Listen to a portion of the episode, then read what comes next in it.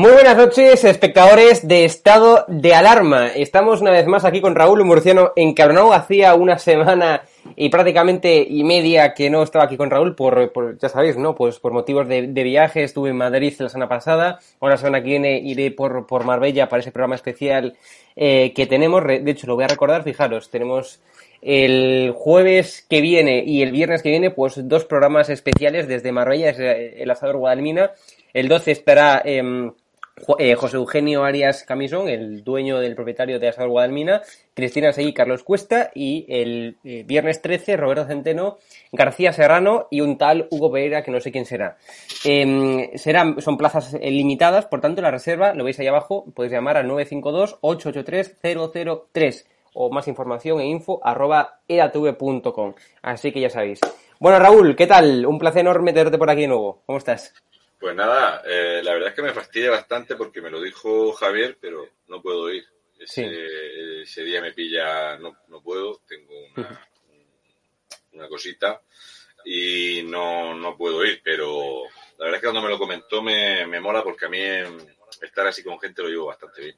Entonces, eh, pues a mí me gusta eso. De hecho, yo antes, cuando, cuando se podía, aunque fuera mal, pues solía ir al sitio, la gente me invitaba a ir a un restaurante o a algún hotel y tal, y charlábamos allí nos, echábamos una risa fuerte. Bueno, pues vamos a comenzar con la, con la información. Realmente no hay, eh, no hay demasiada estos días, porque claro, porque es que Pedro Sánchez Raúl ya comenzó con sus super vacaciones a todo tren. yo siempre lo digo lo mismo. Yo pensaba que cuando fui a Estados Unidos, ¿no? Eh, a no hacer nada, es decir, de viaje recreativo, porque no recibió en el Bedel, eh, lo entrevistó cadenas de que no lo ve nadie, eh, reuniones solamente para conseguir financiación, ¿no? Es decir, con personas afines al partido, al partido demócrata, etcétera. yo pensaba que ya había sido las vacaciones de Pedro Sánchez, pero no. Resulta, Raúl, que ahora es cuando comenzó las vacaciones Pedro Sánchez. Yo no lo entiendo. Eh, bueno, pero no entiendo. Quieras, que no, pues como es una persona sencilla, humilde, eh, pues sus vacaciones pues son con lo justo, ¿no? Como cualquier persona. Eh, sigo preguntándome una duda que tengo. ¿Por qué le tenemos que pagar la vacación? Esa es la cuestión, tío, del millón. Sí, sí. Pero a él, al marido, y el año pasado se llevó 40 personas a Lanzarote. Por culpa de estas cosas, porque él hizo que el Falcon echara dos viajes a Madrid y se trajo 40 invitados. Cuando los españoles no nos podíamos reunir. Pero es que cuando estuvieron en, Doñana, que vuelven a ir, porque sus vacaciones están bastante bien, Tú piensas en la situación en la que se fue el año pasado el tío, que se fue 20 días de vacaciones. De hecho, para darse el pegote, se quitó un día de vacaciones. Era algo así como, me acuerdo, voy a volver antes que España me necesita y allá que vino subnormal. Pues este año, en la situación en la que está España, se va otra vez el tío a todo tren, sin problema. Pero es que hay otros muchos que ya llevan tiempo desaparecidos. También sería bueno preguntar por qué eh, hay ciertas personas, como es el caso de Juan Carlos Monedero o de José Luis Ábalos, que van a la República Dominicana. Claro. Ese lugar donde se llama zona gris, porque puedes mover mucho dinero en efectivo, en España no se puede, pero en República Dominicana no es delito. No sé, es un sitio raro, pero bueno, ahí está. Pero nada, me alegro, espero que disfruten mucho, que se lo paguemos bien, eh, que no abuse, que no abuse de, de, las carnes y de las chacinas caras, que quieras que no, el cambio climático lo tenemos aquí ya. Y también un detalle que es muy importante, lo digo para los animalistas y los ecologistas y demás, ¿vale? Por favor, no vayas con 12 todoterrenos por Doñana. Es que él cuando se desplaza, que aunque esté en Doñana se suele desplazar.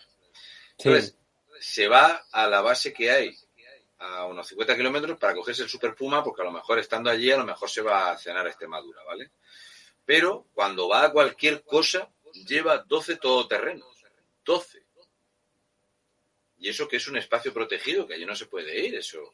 Pues allá que va eh, ecoturistamente, porque los todoterrenos no son eléctricos y el suyo no va con una placa solar en el techo. En fin, eh, es así, él es una especie de emperador. Yo no sé, no sé qué tendrá en la cabeza, pero lo que tiene me sale caro. Por culpa de todo esto, encima es eh, secreto de Estado el gasto en vacación. Esa es la cuestión que te iba a preguntar ahora. Si te, lo, si te lo gastas con dinero público, Claro, lo achacan a seguridad nacional. O sea, todos los españoles saben que está en un palacio en Lanzarote y por En- seguridad en el- nacional claro. no sabemos lo que le cuesta la estancia. fíjate. El otro día se junta a hacer el paripé en Salamanca 150 personas Sí. de servicio y seguridad. 150. En este país, ¿en serio qué, qué problemática hay? Eh, ha pasado de tener 35 guardaespaldas a 62. Sí. 62 guardaespaldas, pero ¿dónde va este cuerpo? ¿A hacer qué? ¿Qué hace este tío? De los 62, ahora en, en vacaciones despa- desplaza al menos 35. Que hay que pagarlos también, Claro. que estos también se alojan, hay que darles manutención, alojamiento, servicio de lavandería. Esto es a todo lujo y todo confort. Y por cierto, los vehículos se los desinfectan. Sí. O sea, es eh, el lujo en su máxima expresión. A él les- le da exactamente igual la situación de los españoles. Es que es así. Y la gente esto lo parece, lo, lo ve simpático. Ay, ¿puedo decir una cosa? Sí, sí, adelante, claro. Me sabe mal. Mi miedo me da. Me sabe mal. Pero resulta que eh, estoy haciendo unos vídeos de memoria histórica para compararlos y cotejarlos con la memoria democrática y de Mm. derechos humanos, ¿vale? Mm. Y hoy gente de Podemos me ha dicho que Podemos no está en el gobierno. Joder. no es broma. O sea, los corrillos de Podemos en las redes sociales, en, sus Facebook, en sus vídeos de mierda, van diciendo que Podemos está siendo ninguneado por el Partido Socialista y que no tienen capacidad de decisión, porque claro, resulta que los podemitas le dicen, oye, pero ¿qué estamos haciendo? O sea, Amancio Ortega comprando parte de Red Eléctrica Española, un fondo buitre que se ha hecho con el 22% de Naturgy, vosotros qué estáis haciendo? No, es que nosotros, es que no nos hacen caso, ¿sabes? Entonces mi pregunta es, si la versión que le dan a sus palmeros es que no están en el gobierno, ¿qué hacen con los ministerios? ¿Para qué cobran? ¿Para qué están? No solo los ministerios, si es que tienen enchufados, tienen enchufados a 147 altos cargos metidos en los ministerios. Es que trituran más de 50.000 millones de euros en sus políticas. ¿Cómo van diciendo que no están en el gobierno? ¿Cómo va esto? ¿Que están en la oposición? Eh, ¿A qué se dedican? O sea, Podemos está en descomposición. eh, va a tener razón eso, eh, Paje, diciendo que había unos ministros que eran ministros y los otros que estaban allí de, pues de relleno. me parece acojonante, en serio. Y me hace muchísima gracia que, se me- últimamente me, me entran muchos podemitas a decirme que, que yo que, lo, que me meta con los del PSOE, pero que Podemos no hacen nada malo, que ellos no son unos corruptos y unos ladrones como el PSOE. O sea, me están diciendo que no son unos corruptos y unos gandules y unos ladrones y me están diciendo que no están en el gobierno cobrando Es por increíble. no hacer nada. O sea, esto a lo mejor, pues claro, el votante promedio de Podemos dirá, "Eh, claro, me lo creo, me lo creo. claro, han subido la luz y Ione Belarra se enfadó así. Y me imagino que Irene Montero está en huelga de hambre desde que han subido los combustibles, la electricidad y el gas. Claro, no están en el gobierno. La cosa es que, no sé si visteis, que la última mm, pseudo rueda de prensa que hizo el guapérrimo, que se vino a Madrid, la montó, de ahí se fue a, a Mallorca, de ahí se ha tirado, que ya ha aterrizado en Lanzarote, ecológicamente, a ver si me entendéis. Yo en la mesa vi que se llamaba Consejo de Ministros y había gente de Podemos. ¿Pueden explicarlo o no? O sea, ¿qué hacen en la mesa? ¿Son ministros, incluso vicepresidencia, o no son ministros? Una buena pregunta. Yo lo digo esto para la gente de Podemos, eh, que ahora después, en, en, lo que he preparado ahora, que me lo expliquen. Yo espero que me, que, me lo, que me lo puedan ellos aclarar, porque tiene toda la pinta de que cuando hicieron así, con los ojos cerrados para que les diera el doble de gusto, Pedro Sánchez y Pablo Iglesias dijeron que era un gobierno de coalición. ¿Es correcto? Sí. Ahora, en julio, ya estamos en agosto de 2021, ahora ya Podemos no está en el gobierno. Algo no me cuadra. A mí tampoco. Pero la excusa es paupérrima. O sea, la excusa es lamentable, es acojonante. Y para que tú veas, y esto se lo digo a la gente porque todavía hay mucha gente que sigue hmm. intentando. Veréis.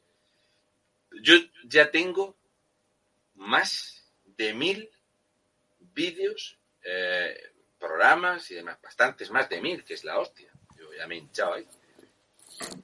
Y a día de hoy ya no briego con esta gente porque no tiene arreglo. Hacedme caso, eso no tiene arreglo.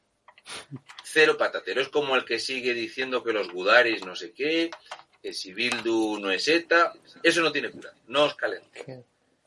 Cero. Eso es como si todavía alguien, el otro día estuve leyendo que según el diario.es, eh, Feijó es el núcleo duro del PP. Joder, entonces cómo es el blando. el núcleo duro de, de Feijó será porque él le chupa un huevo el PP, pero vamos, tal cual. ¿Y qué decir de Mañueco? Mañueco, que aquí solemos decir una frase muy cariñosa, que eres más blando que la mierda de pavo, pues eh, yo me parece espectacular. Pero bueno, la prensa ya sabéis que ahora estamos viendo cómo están editando y sacando cosas de la Segunda República, que es una cosa muy fresca, muy llevadera. Yo les estoy tocando las narices, sacando eh, otra versión más puntual y más exacta para que la gente pueda buscar la información, cosa que no suelen argumentar nunca desde la izquierda, cosa que les molesta bastante, es cierto, yo salgo mucho más barato que ellos, pero en serio, españoles de bien, no breguéis, no os calentéis la cabeza, no lo hagáis, no lo hagáis, no discutáis con gente porque eso ya no tiene cura, cero patatero le dais la razón o ni siquiera. Hacéis sonidos gutulares o movéis la cabeza. Como hace eh, Poli y cuando veáis que vais a decir matria, no lo digáis y os quedáis ahí. Y ya está, ellos se quedan a gusto y vosotros podéis seguir con vuestra vida.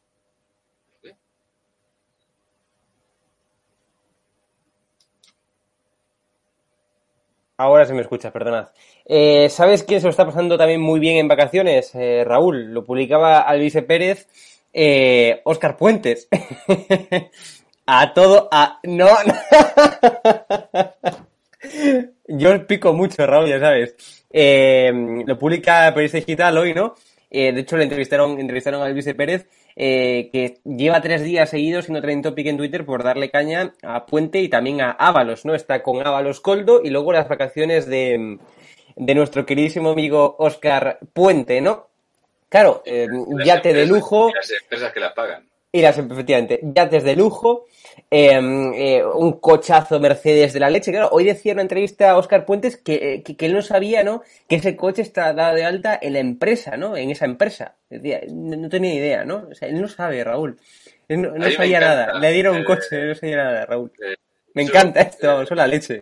Escuchar a Oscar Puente eh, me recuerda mucho una rueda de prensa que, por cierto, dio el gobierno canario una rueda de prensa de una hora y media.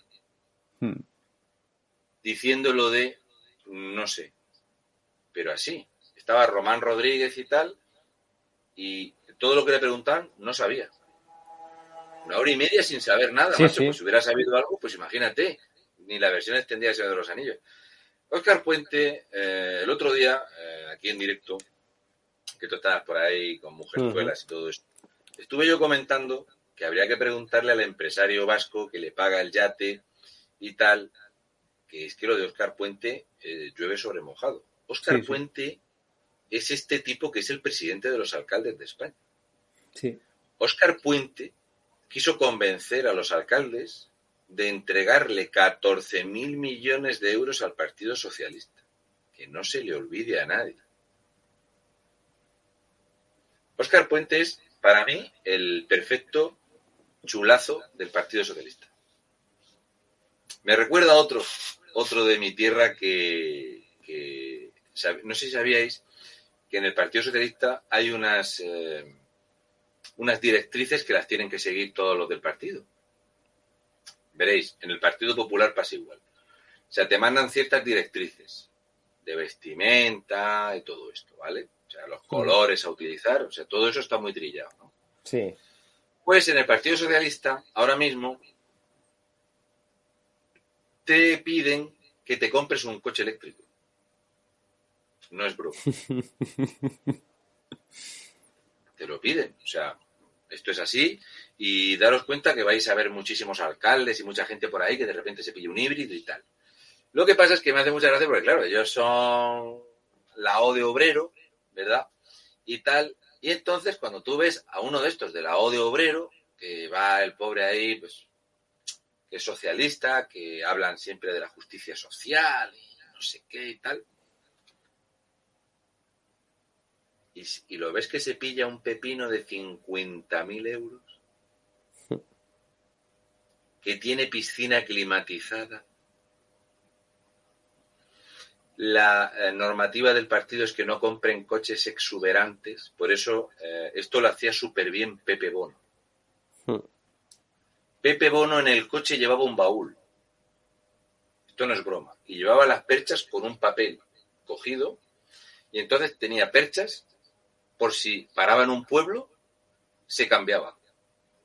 Si iba a dar un meeting, ropa de meeting. Tenía ropa de meeting. Y si tenía que hacer una, iba a haber un empresario, ya se ponía los trajes de 400.000 pesetas. Pero era así. Y Oscar Puente es más o menos lo mismo. Es un pijeras, lo único que tiene es un problemón con los relojes, cosa que le ha contagiado a Pedro Sánchez. Y, claro, a él le gustan las cosas de lujo, pero es mejor que el coche no sea tuyo. Claro, si tú vas en un coche de 170.000 euros, es mejor que te subas en un coche de 170.000 euros y cuando te pregunten digas eso de, eh, pues yo no sé, no sabía de quién era el coche. ¿Cómo te subes tú en un coche que no sabes de quién es y lo vas conduciendo tú, campeón? ¿Qué confianza hay que tener con alguien para dejarle un coche que vale más que este piso y el de al lado? Es acojonante, ¿eh? Pues el yate lo paga el empresario vasco. Y los negocios entre tantas, por cierto, me ha gustado muchísimo ver cómo periodistas de ABC defienden a Óscar Puente. y que el periodista de ABC trabajase también en la empresa que le ha pagado el coche. Así está la prensa en España, amigo. Así está la prensa en España. Totalmente. Bueno, eh, pues nada, si quieres ya pasamos al tema de hoy, porque luego a las eh, doce y cuarto va a estar aquí Pío Moa, ¿no? Que lo grabado esta mañana para hablar de historia, con lo cual, porque hoy tuvimos un problema ahí con la programación y demás, eh, yo, pues estoy, nada, Raúl. yo estoy haciendo una versión más jacarandosa de, de Pío Moa. Eh, doy pildoritas ahí de hechos Claro. puntuales de memoria histórica, de, de fechas de las que nunca habla la República Sí. ni los que defienden esta República. Hoy he hecho eh, dos pequeñas píldoras y tal. Bueno. Y a esta noche, pues, voy a hablar del tema principal, que es los brotes eh, verdes, que yo veo brotes rojos, mucha gente que le gusta el título, y voy a hacer un pequeño repaso de la situación política en España hoy y luego hablamos del tema, ¿vale? Para que veáis Perfecto. cómo va, cómo va el cachondeo, ¿vale? Vamos a empezar con los ninjas. ¡Usito! Venga, vamos. Aquí, como podéis ver, eh, ya sabéis que el Partido Nacionalista Independentista de, la que tiene todos los niños menores de, de España, Teresa Rodríguez, pues eh, está empeñada en reivindicar el califato omeya, porque los reyes católicos eran racistas.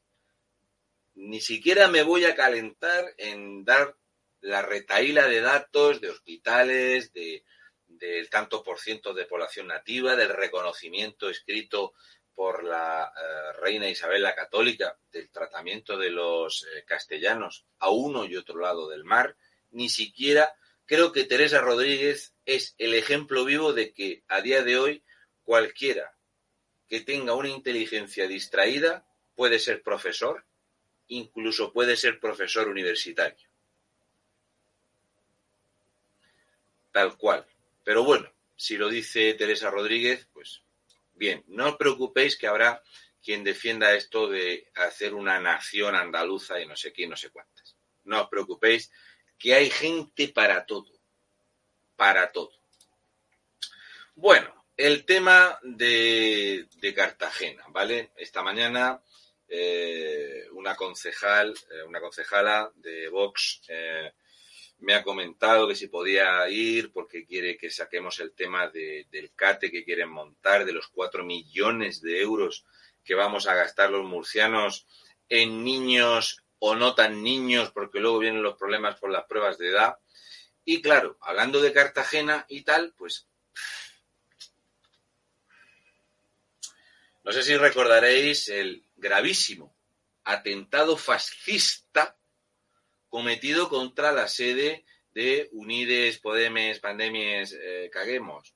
Eh, gravísimo atentado y la policía lo primero es que no investiga eh, la autoría, porque ya sabemos que fue Caderitas, la mujer de las cartucheras, y también sabemos que la cámara estaba mal orientada y son tan tontos que, han que denunciaron el ataque a la sede y los han multado con 4.000 euros. Esta es buena. O sea, estos están en el gobierno. Estos están en el gobierno.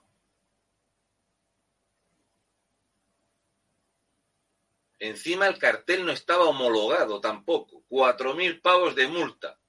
Les ha salido el tiro genial. Y hablando de tiros, eh, una cosa marlasca. Una vez que ya hemos resuelto el atentado este, espero que se resuelva lo de los tiros, espero que se resuelvan las cartas con la munición, ¿verdad? Esas cartas con balas, ¿qué pasa con eso? ¿Qué ha pasado en, tan poco tiempo, joder? De, mayo ahora, pero ¿qué, ¿qué ha pasado? Estos hechos gravísimos de la ultra extrema derecha. Si es que Caderitas dijo que eran los cachorros de Vox. Caguemos Cartagena. No sé, no lo veo. Lo de caderitas no lo digo de broma, porque en serio, si os dais cuenta, la cámara, en vez de enfocar al cartel, se ven las matrículas de los coches, que está prohibido. Aquí vemos a caderitas y vemos al delincuente. Otra cosa, caderitas. Si hablas de cachorros de box, se entiende que van a ser chavales jóvenes de ultra mega chupilerendi derecha, que serían varios. Porque aquí lo único que se ve es a una mujer que estaba en la sede dentro y que salió fuera y la pintó. Caderitas. Y lo de enfocar la cámara así para que se viera, ¿en serio pensabas que porque te pusieras una capucha no se te iba a ver haberte puesto una gabardina del inspector Gachet, caderitas. ¿Que es así? Mira, te voy a decir una cosa. Yo he salido muchas veces de Rey Mago. Y por mucho que me maquillaje y tal, y venga a ponerme cosas, mi hija me reconocía por los pies, porque no había ningún rey mago con un 49 y medio. Y mi hija miraba los pies y decía, ese es mi padre seguro. Si aquí en el pueblo no hay otro así, pues a ti te pasa lo mismo. ¿Dónde están los cachorritos? Nada, no os preocupéis, no va a salir nadie del gobierno, la alarma social, eh, nada, ya se ha acabado. Se ha acabado ya. ¿eh? Caderitas, ¿eh? 4.000 euros de multa, sois unos fenómenos. Yo no sé, yo no sé cómo no os vota más gente. Por favor,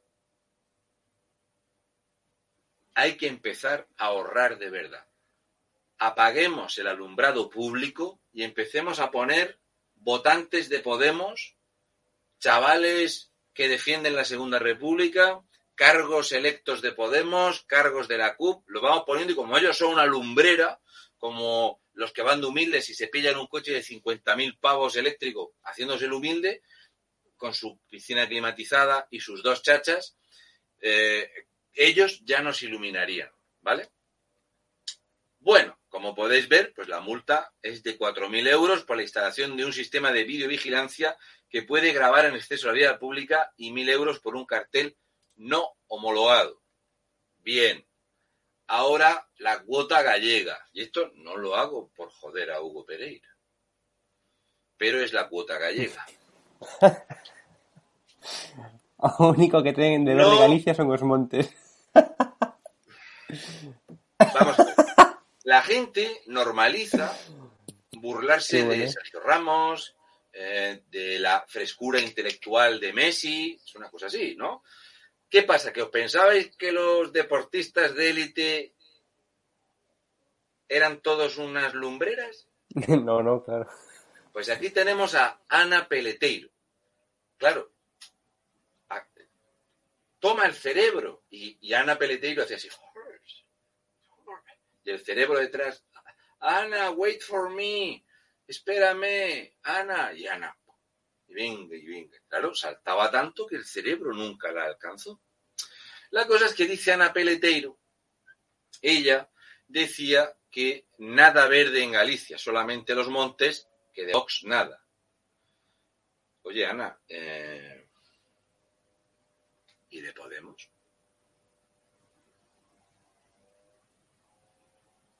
O sea, descartemos Podemos, ¿vale? Eh, hablemos, por ejemplo, del PSOE. El representante más listo del PSOE es el alcalde de Vigo, que las únicas luces las pone en Navidad. Que por cierto, Raúl, perdona que te interrumpa, ya empezó hoy de forma oficial a Abel Caballero a instalar las luces, te lo digo en serio, esto no es coña. Nene, que, que, la gente que le falta tiempo. Si a mí que le falta llevaron, tiempo. que llevaron el año pasado a ver aquello, súper ecológico y resiliente, y pues... yo me pegué una panzada de reír allí porque tenías que ir por la calle por aquí. Sí, sí.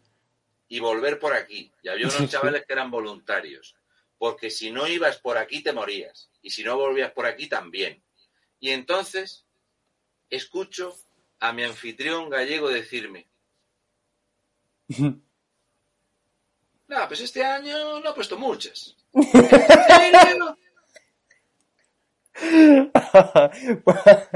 y entonces una señora que habían comprado unas castañas dice, es verdad, este año he puesto menos, ¿eh? ¿Cómo se nota que estamos en crisis? Y claro, yo veía una iluminación que te cagas y los establecimientos estaban cerrados. Sí, sí, o sea, sí, yo me puse a grabar allí y había luces para establecimientos cerrados. De hecho, los, los comerciantes dijeron, pon menos luces, campeón, y que la gente cierre menos las tiendas. Pues entiendo que Ana Peleteiro. Increíble. Que es una chica joven que salta muchísimo, que no la conocía nadie en España, la conocen cuatro gatos, ¿vale? Y esta tía ahora, porque le han dado una medalla, básicamente ahora es el Adalid tal. Te voy a decir una cosa, Ana Peleteiro. Yo cumplo 46 años el 5 de octubre. ¿Eres la primera atleta negra en España?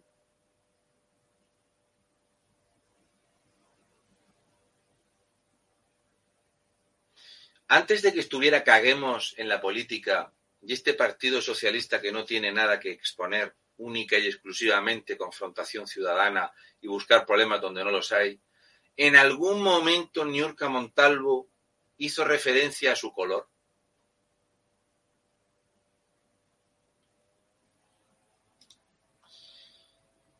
Recuerdo perfectamente cuando Gerardo Piqué criticó a Donato otro héroe en Galicia.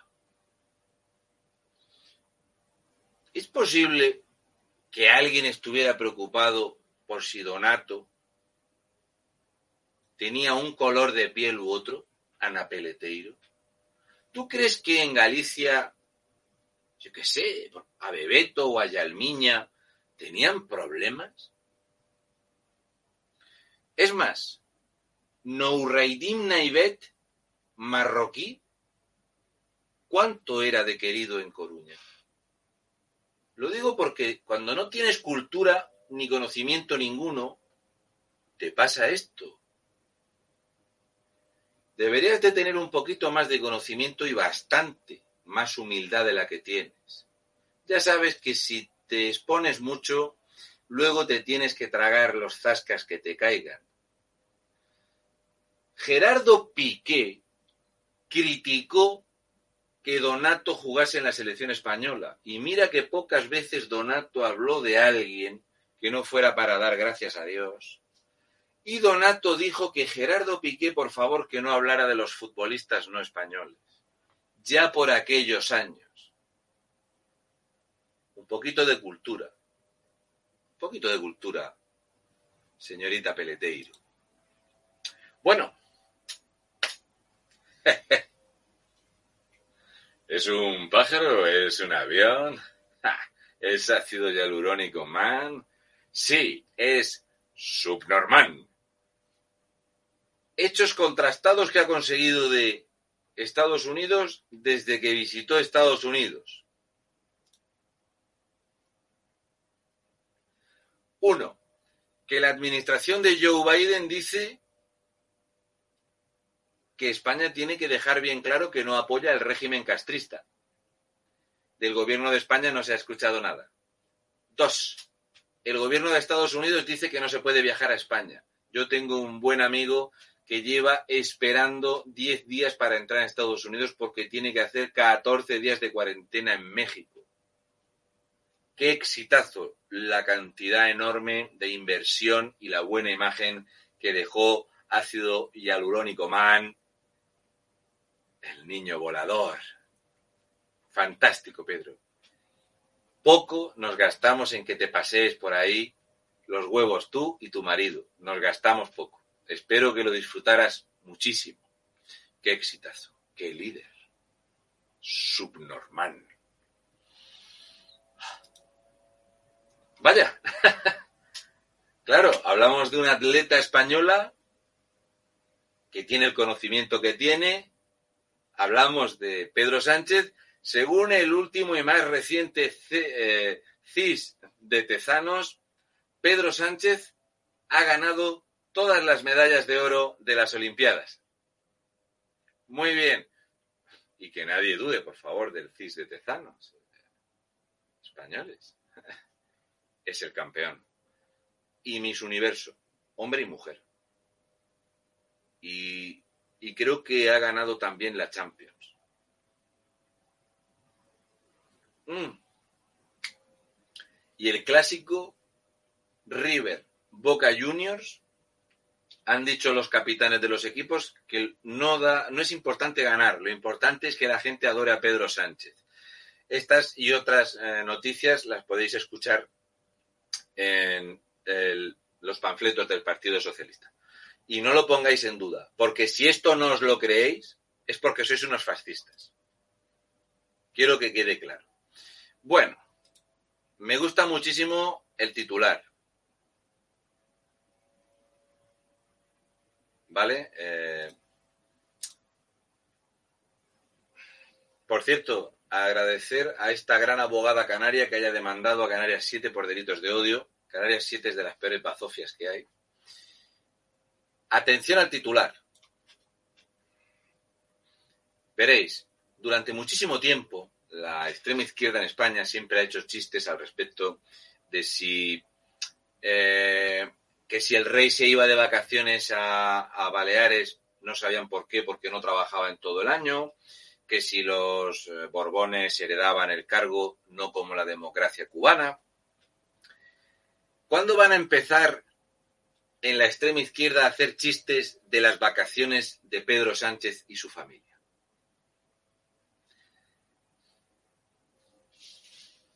¿De qué está cansado Pedro Sánchez? ¿Y Begoño? ¿De los másters? ¿Begoño de qué está cansado? Él, ¿de qué le viene el agotamiento?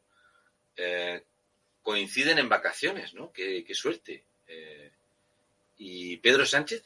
exactamente de qué está cansado. De la gira por Hollywood, de la gira africana, de, de qué está cansado Pedro Sánchez.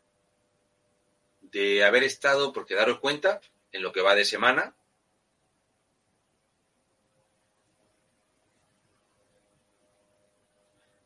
Salamanca, Madrid, Baleares, Lanzarote. ¿Estarás cansado de viajar? ¿Verdad que sí? Afloja con el jamón de jabugo, amigo. Bueno.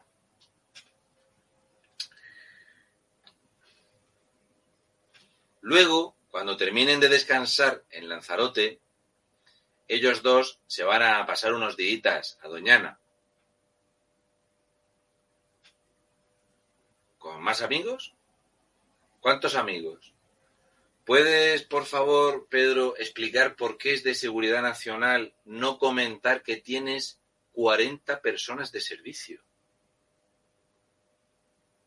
¿Podrías comentar, Pedro, lo exquisito y delicado que eres en Doñana, donde tengo conocimiento exacto del pescado que exige tu marido y qué tipo de mariscos os gustan?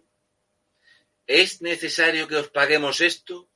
¿A ti y a todos los invitados y a todos los guardaespaldas? ¿Hasta qué punto disfrutas de este lujo disparatado, macho? Eh, macho me vale para cualquiera de los dos. ¿Esto por qué lo tengo yo que pagar? Bueno, eh, es cierto que gracias a los drones y a la tecnología hemos conseguido captar las primeras imágenes de los amigos del Partido Socialista y de Pedro Sánchez tomando el sol en la playa. Eh, espero que no denuncien al paparazzi que los ha atrapado, que les ha echado esta foto, pero bueno, es así, daros cuenta de que no es un posado, no lo hemos visto leyendo un libro que esté al revés ni vacío, pero efectivamente es cierto que si os dais cuenta no hay ningún burrito o borrico pequeño de pata gorda, porque Adriana Lastra no está aquí, está en otro sitio. Pero bueno, una preciosa imagen, espero que no os enfadéis porque la haya hecho pública, ¿de acuerdo? Eh, son vuestras épocas de descanso, por favor utilizad eh, crema, no os vayáis a poner más rojos de lo que sois. Bueno, esta noticia, que es una noticia que eh, pasa inadvertida y que la hemos querido vender como un éxito. Esta te la dedico, Paulino. Una militar jurídica, la segunda mujer general de las Fuerzas Armadas Españolas, Begoña Aramendía, dirigía la asesoría legal del Ejército de Tierra. ¿Os suena esta persona? Voy a putear a Hugo, que como hace tiempo que no lo tengo. dime, dime. Escúchame, Hugo. Mm. ¿Qué te parece esta noticia? Y esto es una noticia que puedo garantizar que seguramente el 98% de las personas que vean esto no tienen ni idea ni de quién es ella, ni de el problema que hay en esta noticia. Yo personalmente tampoco sé quién es ella, o sea, te tengo que decirlo, ¿no? Eh, claro, es decir, el tema es cómo llegó ahí, ¿no? Si, si llegó por méritos y demás, pues perfecto. Eh, si llegó por cuotas o por ser mujer, ¿no? Y tal, pues eh, efectivamente un desastre. Yo, yo, vamos a ver, te voy a ser sincero, Raúl. Esto en el ejército sí. es un escandalazo mayúsculo lo que ha pasado con esta tía. Y hmm. te voy a dar las pistas. Y a todos vosotros, para que veáis que cuando miréis las noticias que son de pasada, que básicamente es algo así como decir, mira, qué mujer espectacular, es general. ¿Sabías que Margarita Robles le dijo Pepe Bono que tenía que descabezar el ejército? Sí, eso me sonaba. Desde que el Partido Socialista llegó al poder, no se ha dado el grado de general a ninguna persona que haya despachado directamente Margarita Robles. Sí, sí, sí. Esta señora, Aramendía, atención a esto, en 2018 era teniente coronel.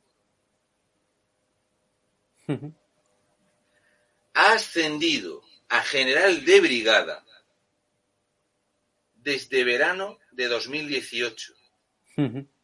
Ha ascendido más de un grado por año. No se asciende así ni en méritos de guerra. ¿Puede explicar Margarita Robles cómo ha sucedido esto? ¿Qué te parece la idea? Que una mujer ascienda porque es socialista, conocida de Margarita Robles, ascienda lo que ningún militar hombre Hmm. ni durante la guerra ha ascendido. Mm, mira, yo solamente puedo decir una cosa, y es que tengo un amigo que está opositando para la Guardia Civil, bueno, tengo varios, ¿no? Pero uno de ellos, ¿no? Eh, él, él comenta que está haciendo un auténtico desastre, no solamente a nivel de, de capitán general y demás, sino que en las propias, eh, las propias unidades, etcétera, es decir, lo más cercano a la ciudadanía, pues, eh, pues está pasando exactamente lo mismo. Se premia el tema de que seas mujer. ¿El resultado cuál es? Y esto son palabras que, o sea, vamos, son palabras que me dijeron. Cuando va un hombre y una mujer, una mujer, eh, digamos, de patrulla, que no ha sido ascendida por méritos, sino por el simple hecho de ser mujer, y esto se sabe, o sea, y esto se sabe, evidentemente van desprotegidos. O sea, eh, eh, el arma más importante de un policía o de un guardia civil es su propio compañero.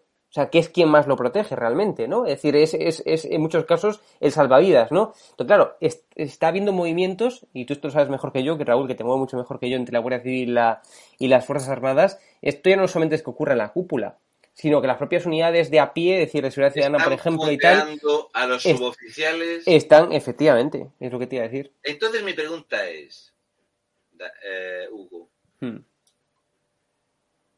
¿En serio me estás queriendo decir que Lo País saca la noticia del ascenso de la general, la sexta, el 4 y tal, y ninguno de estos grandes medios de comunicación ha reparado en el hecho de que asciende a esos niveles No, no, el tema, cada 11 meses? El tema, el tema, Raúl, es cómo llegó la información ahí y de qué forma se la llegó, porque la información, evidentemente, que publicaron esos medios, grandes medios de comunicación, la llegó por parte del Ministerio de Defensa de Margarita Robles, ya seguramente con el texto incluso escrito con el que tenían que publicar. O sea, más, más peligroso que el ascenso ese, digamos, sagrado por año, que es imposible, que eso no se da, como tú decías, ni con méritos de guerra, pero más peligroso que eso están los medios de comunicación que lejos de contrastar, lejos de estudiar e investigar la información, lo que hacen es simplemente y llanamente publicar la información tal cual que le llega escrita incluso desde el propio Ministerio de Defensa. Esa es la verdadera vergüenza de España. O sea, eso es lo que estamos permitiendo. la prensa no debería de echarse las manos a la cabeza de ver cómo el gobierno socialista interfiere en los ascensos militares politizando el ejército. Es una Hasta vergüenza. este nivel van a llegar las cuotas. O sea, ¿os dais cuenta de que esta eh, mujer, cuando se jubile, le van a caer 72.000 euros al año? Sí, sí. ¿Por qué Y Margarita esta- y la asciende? Sí, Claro. Y, y esta, y esta era, era, era la buena del gobierno, eh, Robles, Sí, ¿no? sí, Siempre decía, esta- esta era la buena. Esta, esta era la buena. Pues para que tú veas que eh, por eso las noticias, el problema de la prensa, y yo siempre digo que es el, el- el escándalo socialista es tan amplio, que no se centra la gente. Entonces yo intento buscar esa falla donde no se llama la atención. Entonces, esto, a nivel militar, lo que ha comentado Hugo, a día de hoy, si un suboficial militar lleva un arma, que debe de llevar un arma, Claro. Te restan puntos, porque dicen que el ejército español ahora no es de ir con armas. De hecho, de hecho, hasta su oficial tú no puedes llevar armas. Es decir, un militar más raso no puede llevar armas No por puede. la calle. Solamente puede llevar, no puede. O sea, Esto lo cual me, parece verdaderamente flipante. Eso para empezar. Para mí, el ascenso, porque ya comentamos en otro directo que esta mujer había paralizado y hay personas a las que les ha retrasado el ascenso a general, que lo llevaban esperando años, años, ha ascendido desde que llegó, tenía que meter una mujer a general como fuera. Es increíble. para que veáis que aquí se baila al dictado de lo que le digan los asesores a Pedro Sánchez. Porque lo que se busca son futuribles cargos ministrables. ¿Vale? Así que, seguimos. Una vez que hemos hablado de esta figura eh, y vemos cómo esto sigue en Andalucía, generando riqueza, ¿por qué ¿Por qué el comunismo de comisiones obreras, por qué el socialismo de UGT no pagan lo que deben? ¿Dónde están los millones de euros robados en los cursos de formación? ¿Dónde está el dinero? ¿Dónde está el dinero? ¿Dónde está todo lo que ha trincado izquierda hundida? ¿Lo vamos a saber alguna vez? Comunistas que molan. Hugo Pereira es un tipo que está estudiando en la universidad. La universidad es un lugar donde podemos ver clases magistrales. Juan Carlos Monedero y la Fundación de Podemos ha dado unas charlas magistrales en la Complutense de Madrid. El titular ya te lo dice todo. Es increíble. No tiene desperdicio, ¿vale? Entonces, aquí hemos visto que han desfilado los ministros de Podemos, que son ministros pero no están en el gobierno, ¿vale? O sea, son ministros Sí. pero no están en el gobierno. Ahí hemos escuchado decir a Lilith Bestringe que las mujeres llegan a los cargos porque son la amante de, la hija de o la mujer de, que había que acabar con ese estereotipo heteropatriarcal. Lo ha dicho Lilith Bestringe, la hija de Jorge Bestringe, la enchufada por Pablo Iglesias, el cofundador del partido Juan Carlos Monedero, Lilith Bestringe, que ha pasado de ser la número 14 en unas listas autonómicas a ser la número 3 del partido. Por méritos propios. Se ve que se esfuerza mucho.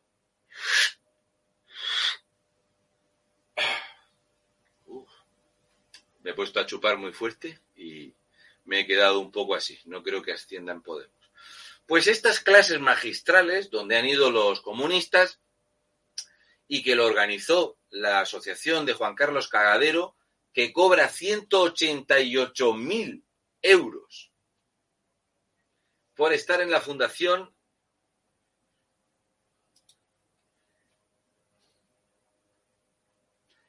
Casualmente los cursos los ha organizado el Ministerio de Igualdad, que contrata a la Fundación 25M, al Instituto de Juan Carlos Monedero, qué casualidad, a nadie le extraña esto en la universidad, y allí que han ido los ministros de Podemos. Porque el objetivo de Podemos es conseguir que España aplique la tesis de feminismo rebelde. Creo que feminismo rebelde es escupirle a los plátanos antes de comérselos, pero bueno, no seré yo el que les diga a ellas lo que es rebelde. Aquí vimos cómo fue, pues, Jolly Poli, Juan Carlos Cagadero, eh, Lilith Bestringe, la empoderada, a dar una clase magistral.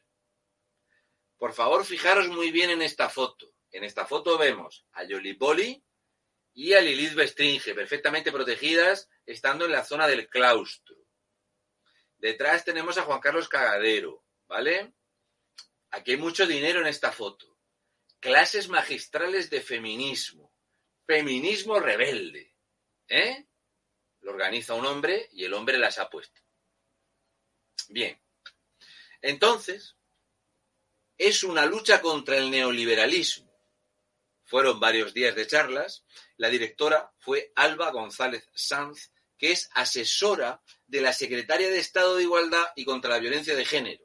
O sea, está enchufada del partido con un cargo inventado por el partido, que la secretaria de Estado es amiga personal de Irene Montero, que cobra 130.000 euros, la asesora se lleva ochenta y tantos mil euros, y aquí resulta que están hablando de feminismo rebelde. Os he dicho que os fijarais en la foto de antes, que estaban en la calle, perfectamente protegidas, y una vez que están dentro, con el aire acondicionado,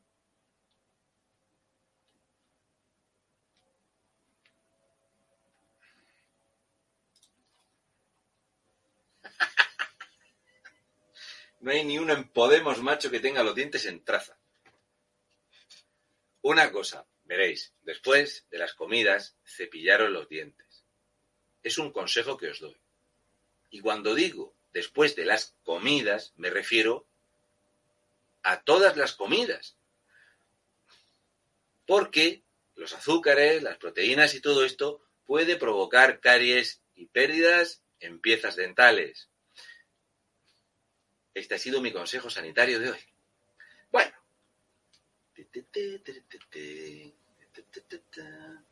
Entonces vemos Jotía, ese momento de estamos dando charlas súper, mega, chupi, lerendis de feminismo rebelde.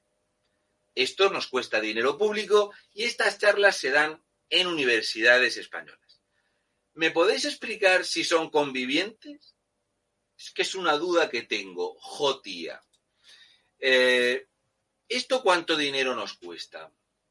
Las charlas magistrales de feminismo rebelde, Jotía, ¿para qué son?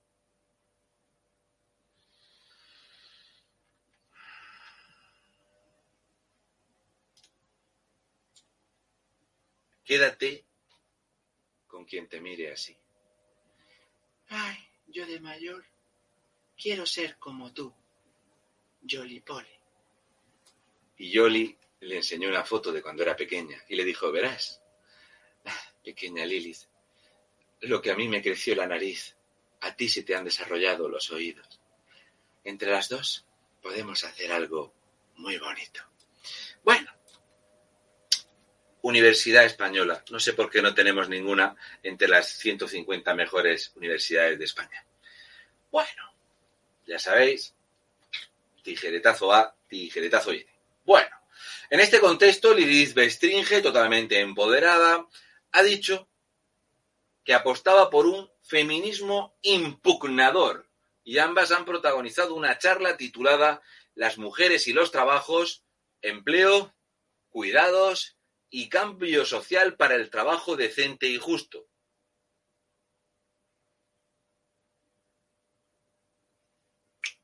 Un consejo. Y hacedme caso cuando os dé un consejo a alguien que, que hace programas públicamente, ¿vale? Es muy importante el título. O sea, el vídeo de hoy se llama Los brotes verdes, brotes rojos chispeante. Pero si a tu charla el trabajo, el, el, título es Las mujeres y los trabajos, empleos, cuidados y cambio social para el trabajo decente y justo, macho, el título es largo. El título no tiene chispa. Y es más, ¿quién de las dos va a hablar de trabajo decente? ¿Jolly o Lilith? ¿O Juan Carlos Cagadero? ¿Cuál? ¿Trabajo decente? ¿Cuál? haber sido una mamona toda tu vida de comisiones obreras, heredado de tus padres que mamaban de comisiones obreras. La otra... Bueno, ya he dicho lo de mamar. No sé, es una pregunta. Pero quiero que os fijéis muy bien en la posición sorbedora-sopledora, porque ella, en cuanto que tiene delante ese típico objeto fálico, no puede evitarlo. Es que es, así, dice, no, esto me lo gano yo con el sudor de mi frente. Muy acertado, por supuesto, llevar eh, pulseritas con el color ese espectacular. No dirás que no tienes tú donde sujetarte el pelo, bonica. Madre de Dios, mi padre tenía también un 600 naranja. ¿Cómo me lo recuerdas? Cosas que pasan. Espectacular. Es espectacular le das un micrófono, República, y como ella ha dicho, aquí no se llega, una mujer no prospera por ser ni la amante de, ni la hija de, ni la mujer de. Lo ha dicho Lilith Bestringe. ¿Vale? No lo he dicho yo. Y aquí vemos esta foto, por favor, patrocinada. Es un desfile eh, eh, donde tenemos, pues, a todas las chicas eh, más reconocidas de Podemos, ¿vale? Estas son las chicas de Podemos. Es cierto que falta aquí eh, Yoli Poli y tampoco estaba Irena Montere, pero tenemos a lo más granado de las chicas de Podemos, ¿vale? Aquí vemos a estas cinco chicas, eh, todas, por supuesto, con gordofobia, muy chachis, muy vestidas para hacer mítines, desde secretarías de Estado de 130.000 euros que no han trabajado en su vida, a condenadas por la justicia. Y aquí tenemos una chica, esta chica del final, eh, que es muy conocida, sobre todo porque es muy mal hablada.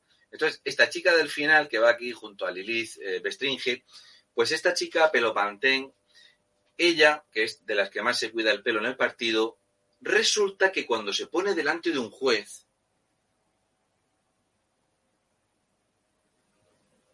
le sale una rayita de canela en los calzoncillitos o en las braguitas.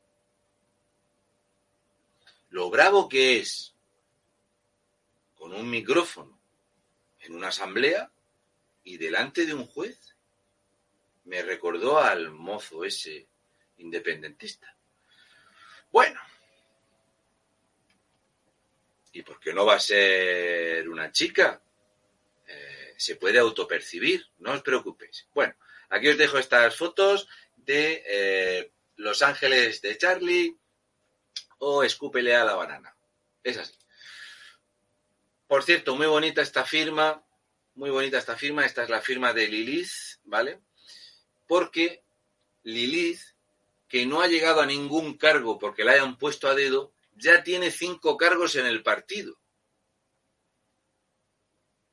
Todos ganados con el sudor de su frente y la capacidad de salivar que tiene. Chapó. Todo lo que ganes, para ti.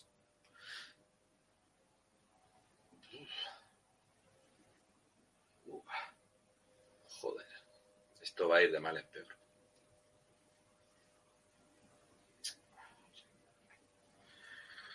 Feminismo rebelde. Madre mía. Beatriz Jimeno. Entre los grandes hits de Beatriz Jimeno están Todas las mujeres son lesbianas, es antinatural la relación con un hombre. Toda relación o acto sexual con un hombre es violación. Si una mujer penetra analmente con un dildo a un hombre, el hombre seguro que le pega. Y, Beatriz Jimeno es comunista, eh, fue directora del Instituto de la Mujer y Beatriz Jimeno es feminista. Beatriz Jimeno tiene seis casas. Tiene cuatro en Madrid, otra en Segovia y un chalet en Guadalajara. Madre mía. Además, Beatriz Jimeno, aparte de tener seis viviendas, tiene en el banco 101.994 euros. Un plan de pensiones de 5.600 euros. No, perdón. El plan de pensiones es de 35.500 euros. Todas las casas se las ha comprado en unos pocos años. A día de hoy apenas cobra 52.500 euros. Beatriz Jimeno. Además de esos eh, poquísimos 52.800 euros o así que cobra, también se recoge más de 19.000 euros en alquiler. Mi pregunta es, Beatriz Jimeno, según dice Podemos, tú eres una gran acaparadora. Si el feminismo de Beatriz Jimeno y su lucha empoderada del feminismo es estar en contra de que pongan Pretty Woman en la tele, que la han puesto dos o tres veces, Pretty Woman. Que Pretty Woman es lo más parecido a ver a Pablo Iglesias Turrión buscar las mujeres del partido, básicamente, y ver cómo se progresa siendo del partido. No sé por qué. Entonces, esta, su trabajo en el Instituto de la Mujer era criticar Pretty Woman. Cuando estaba en el Instituto de las Mujeres, saltaba ampliamente los 100.000 euros. También es muy bueno, por si no lo sabíais, Beatriz Jimeno dice que hay que prescindir de los hombres, que tiene que haber lesbianismo político. Si ya he puesto la imagen de Yolipoli con Lilith. Joder, si pones dos compás, la gente se piensa que estoy hablando de masones, coño. Hoy, coño. Vulva. Chichi. O sea, Beatriz Jimeno, su trabajo político, de hecho ella dice que es muy culta porque ha escrito libros. Escúchame, Antonio Maestre también, el de los 18 pasos. Escribir un libro no te da cultura, ni saltar mucho tampoco. Pues tiene que haber lesbianismo político. Esto es básicamente lo que la gente le ríe la gracia a todo esto. Prescindir de los hombres. ¿Y eso de prescindir de los hombres qué significa, Beatriz? Es que eso de estar en mi lista fascista no me gusta mucho.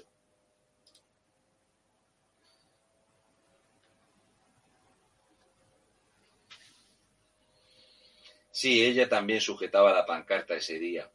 Sí, ella también. De hecho, la que era su pareja entonces se puso muy malita. ¿Verdad que sí, Beatriz Jimeno? Con esa compartes el chalet de Guadalajara.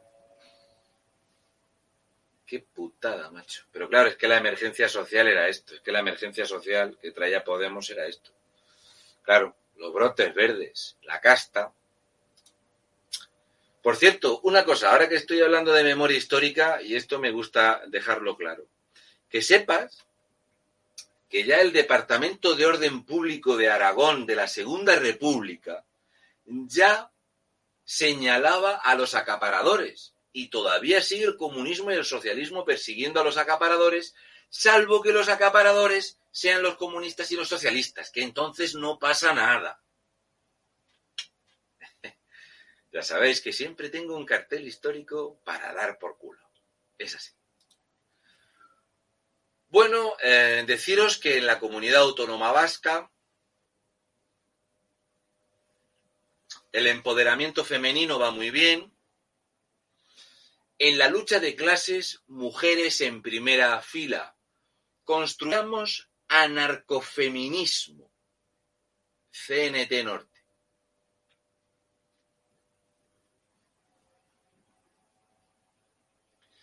Quiero decir una cosa a los del anarcofeminismo. Veréis, vosotros sabéis que el público al que vosotros dedicáis eh, los esfuerzos no son gente como yo que tiene un ojo crítico. Verás.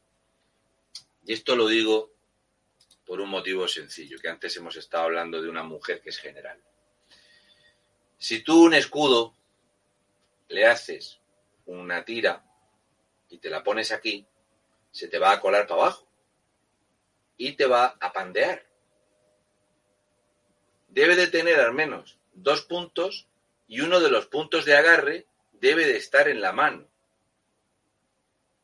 Entiendo que vosotros no os fijáis en esos detalles, pero para mí es como dejar bien a las claras que vosotros os dedicáis a hacer panfletos para gilipollas. O sea, para gente absolutamente anormal. Gente que no tiene capacidad visual. A la gente lo que le interesa es ver el logo este, que tiene que ser una especie de falo eh, emulando un colgante de esos que te venden como si fueran egipcios, pero, coño, prestar un poquito de atención a los detalles, que gastáis mucho dinero. Es que si te quieres proteger, con esto lo único que va a pasar es que te vas a dar con el escudo, ¿vale? Venga, que yo sé que, escúchame, que yo reconozco el nivel intelectual que tenéis y lo que es la CNT, si yo ya lo sé, pero en serio, prestar un poquito de atención. Y si no se lo decís a un crío de 8 años que sabe perfectamente cómo es un escudo. Al caso, hablando de comunistas y tal y cual, y de trabajo, brotes verdes, brotes rojos, salió Echeminga Dominga, ese que deambula con una mochila de caca, aquí que salió Echeminga Dominga presumiendo de los datos de la bajada del desempleo que se produjo en el mes de julio. Y entonces pone de imagen al Fari chupando dos limas y dice, mientras la derecha y la ultraderecha se dedican a decir barbaridades y a polarizar la sociedad, lo dice Cheminga lo de decir barbaridades. Nosotros trabajamos para mejorar la vida de la gente. ¿En qué trabajas tú, Echenique? ¿De qué? condenado en firme dos veces, defraudador.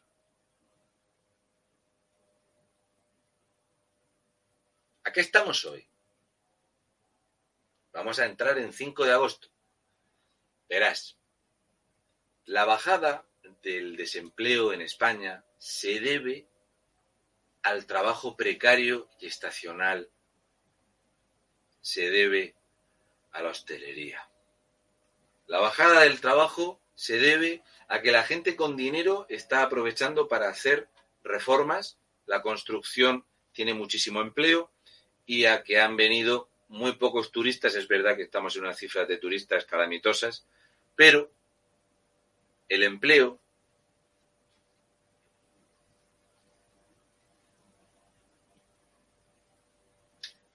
dato mata relato, micromachín. Yo soy especialista en memoria democrática. Y básicamente un país como España, que se incorpora en el 1986, pues se encuentra con que tiene mm, menos capacidad de ganar en un mercado competitivo que países como Alemania o países del norte con gran estructura productiva, con sectores de alto valor añadido, especializados en productos tecnológicos que permiten mejores salarios, que permiten mejores condiciones económicas, en definitiva, estructuras productivas mucho más desarrolladas. España en el 86, con todos los esfuerzos que se hicieron, pues todavía no estaba eh, con capacidad de competir. Y el diseño institucional de la Unión Europea tiene una falla muy grave y es que eso no lo corrige sino que incluso lo agudiza y nos lleva a un país que se ha especializado en sectores de bajo valor añadido, la hostelería, el turismo, eh, la exportación de productos poco manufacturados, poco valor añadido, estacionales, precarios, pues, por ejemplo, el turismo, seis meses el hotel abierto, los otros seis meses no, eh, valor añadido, la hostelería, el turismo incluso lo agudiza y nos lleva a un país que se ha especializado. Te lo voy a poner otra vez, micromachín. La hostelería, el turismo, eh, la exportación de productos poco manufacturados, poco valor añadido, estacionales, precarios, por ejemplo, el turismo, seis meses el hotel abierto, los otros seis meses no. Eh, al final, eso nos ha llevado a una situación de debilidad estructural que. Y este fue el espermatozoide más rápido. Eh, ¿Lo has entendido? O sea, el gobierno de coalición se pone medallas porque baja el empleo por el sector que insulta el sector más atacado, que es la hostelería, mantiene la economía. De hecho, la hostelería y el turismo, la hostelería, la hotelería y el turismo, junto con el sector industrial, son el 91% del Producto Interior Bruto de España. Bienvenido a clases con Raúl, un murciano encabronado.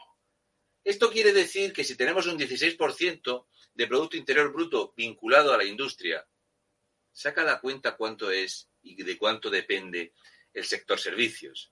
De hecho, directamente el turismo es el 13% del Producto Interior Bruto.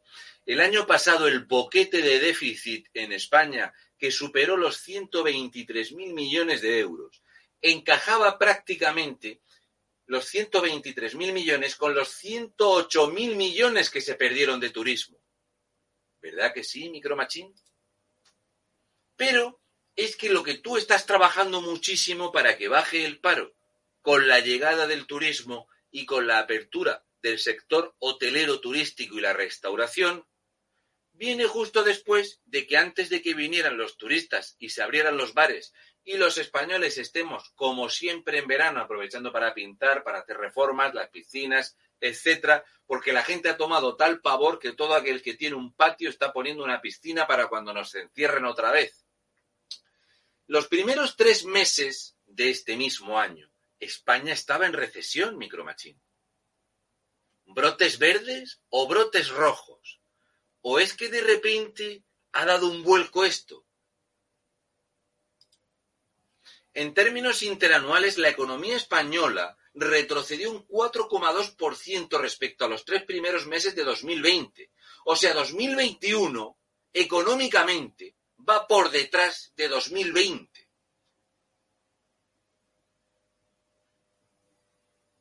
Dato mata relato. Brotes verdes. Dientes, dientes.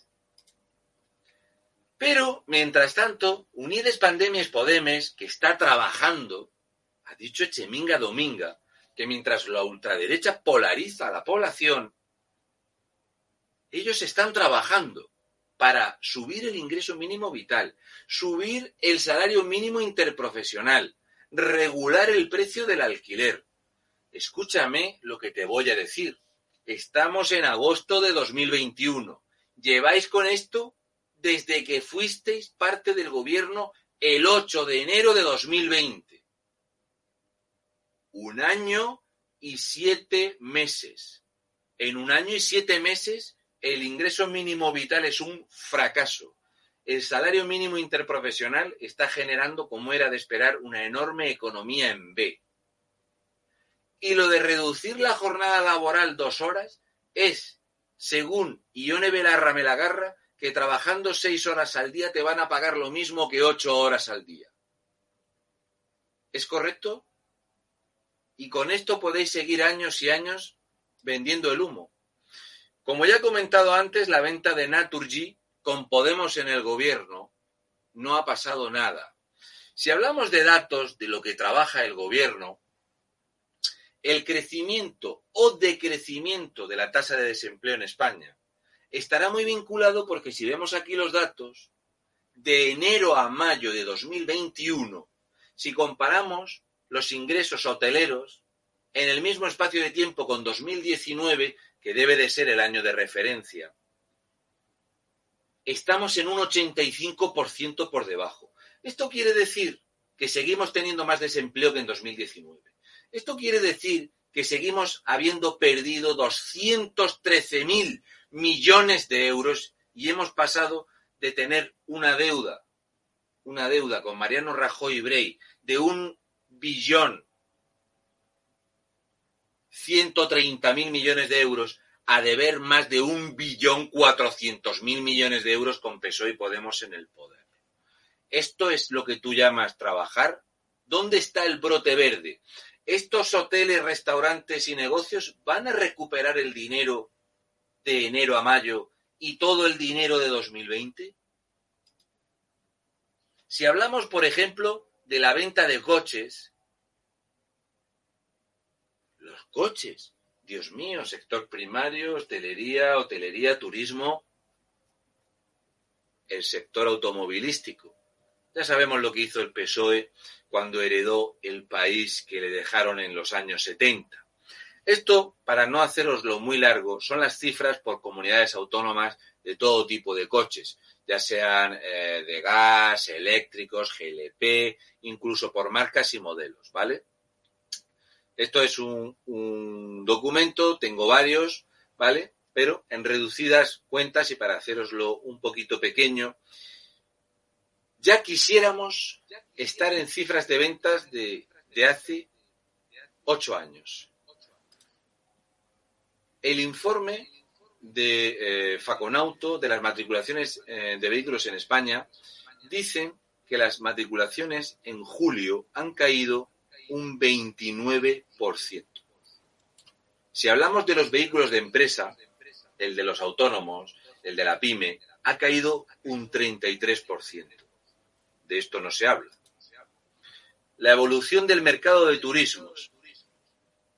Seguramente deberíamos de comprobar si esto es correcto y si de esto tiene algo que decir Podemos y sobre todo Echeminga Dominga, conocido como Hot Wheels.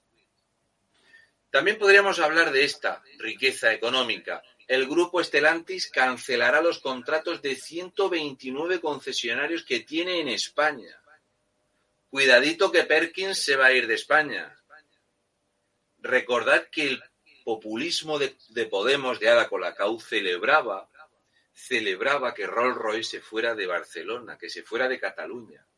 500 millones de euros que pierde Cataluña porque se va. Hugo, hay mucho retorno. Eh, sí. Lo que pasa es que, Ra- Raúl, una, una cosilla, es que tenemos que ir terminando ya para, eh, para el cuarto, porque estamos muy estrictos con, con la asignación de las horas para poder ir reteniendo audiencia, ¿sabes? Entonces, eh, hay cuarto tenemos que cortar, si o sí, si no me echan bronca. Si no te preocupes, termino. Sí, sí, porfa.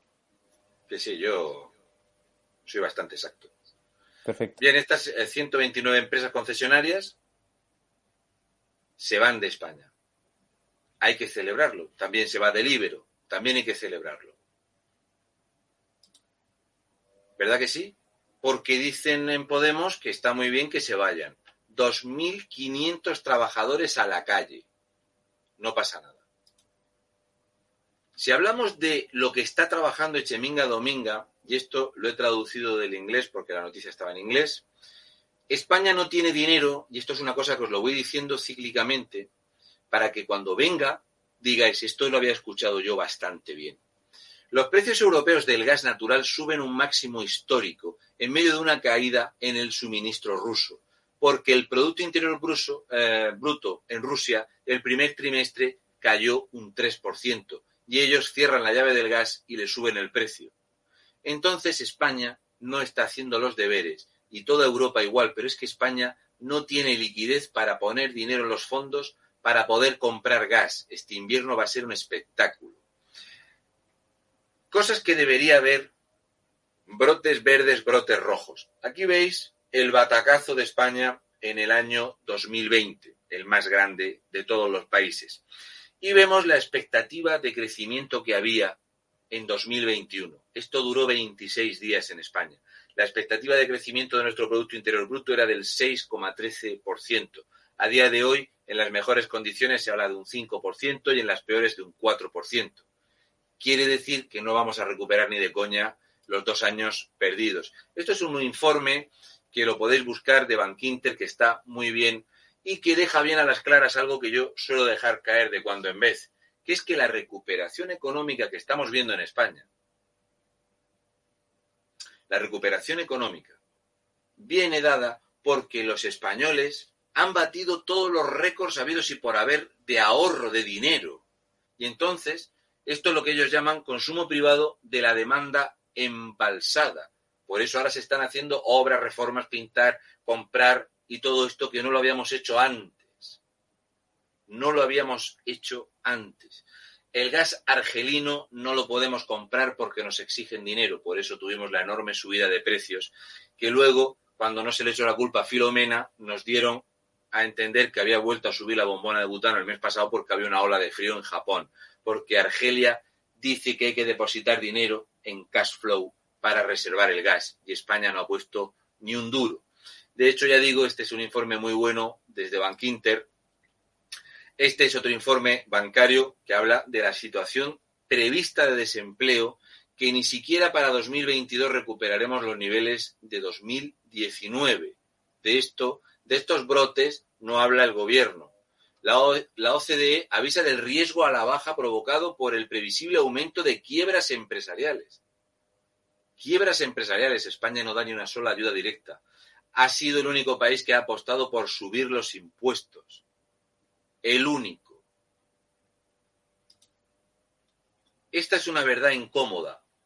España ha retrocedido 19 puntos en cuanto al PIB per cápita frente a la media de la Unión Europea. Datos de Eurostat.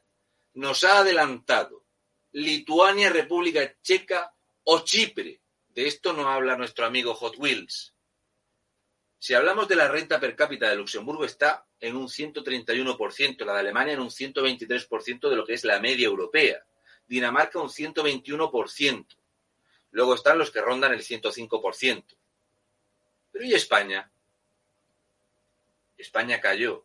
La media, que sería ese 100%, nos ha adelantado Chipre, nos ha adelantado Lituania y estamos por debajo. Ahora mismo tenemos una renta per cápita igual más o menos que la de Estonia como Lituania. No, perdón, Lituania no. Eh, sí, Estonia y Eslovenia. Andamos por ahí. Cuando yo, si os acordaréis, siempre hacía chistes de cuidado con los chipriotas. ¿Estos son los brotes verdes o son los brotes rojos? Malta tiene mucho más dinero que nosotros, República Checa. Mucho más. España está por debajo. Estamos al nivel de Estonia. Estamos 14 puntos por debajo de la media europea. ¿Cuál va a ser el siguiente paso? Esto es un informe que lo podéis buscar, es muy interesante, que os va a decir cada país por dónde va y la situación que tiene España. Es muy llamativo el crecimiento de Irlanda con su enorme bajada de impuestos. Bajas los impuestos a un 14% y España tiene los impuestos ahora mismo al 43%. Por eso pasa lo que pasa. Esto es eh, el efecto Laffer, que se llama. Y con esto, para terminar, me representa muchísimo este señor que dice, hoy me ha llegado el recibo de autónomo 286 euros, con lo que gano, que gano 680, me quedan 394 euros para pagar un psicólogo y vivir con mis padres. Pero el problema es que comemos mucha carne y no decimos matria. Acordaros siempre de esta frase de Ronald Reagan. Y esta no le gusta mucho a Podemos. Cuando una persona o empresa gasta más de lo que gana, quiebra. Cuando un gobierno gasta más, te envía la cuenta. Y esta es una verdad absoluta. Totalmente.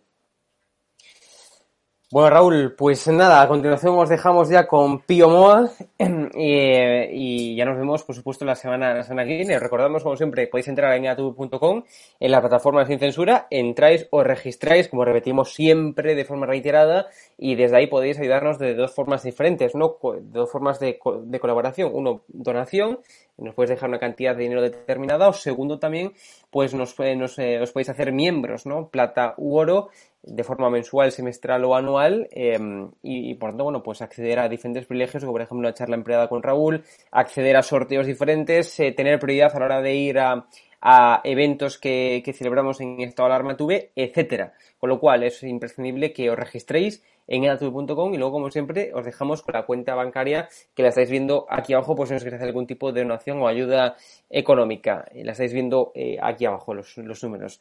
Bueno, Raúl, un placer, como siempre y les dejamos ya a la audiencia con Piemo. Hmm. Yo me tiro 25-30 minutos explicando una cosa y Ana lo ha resumido. España está en quiebra técnica. Totalmente, claro. Bueno, Raúl, un fuerte abrazo, nos vemos.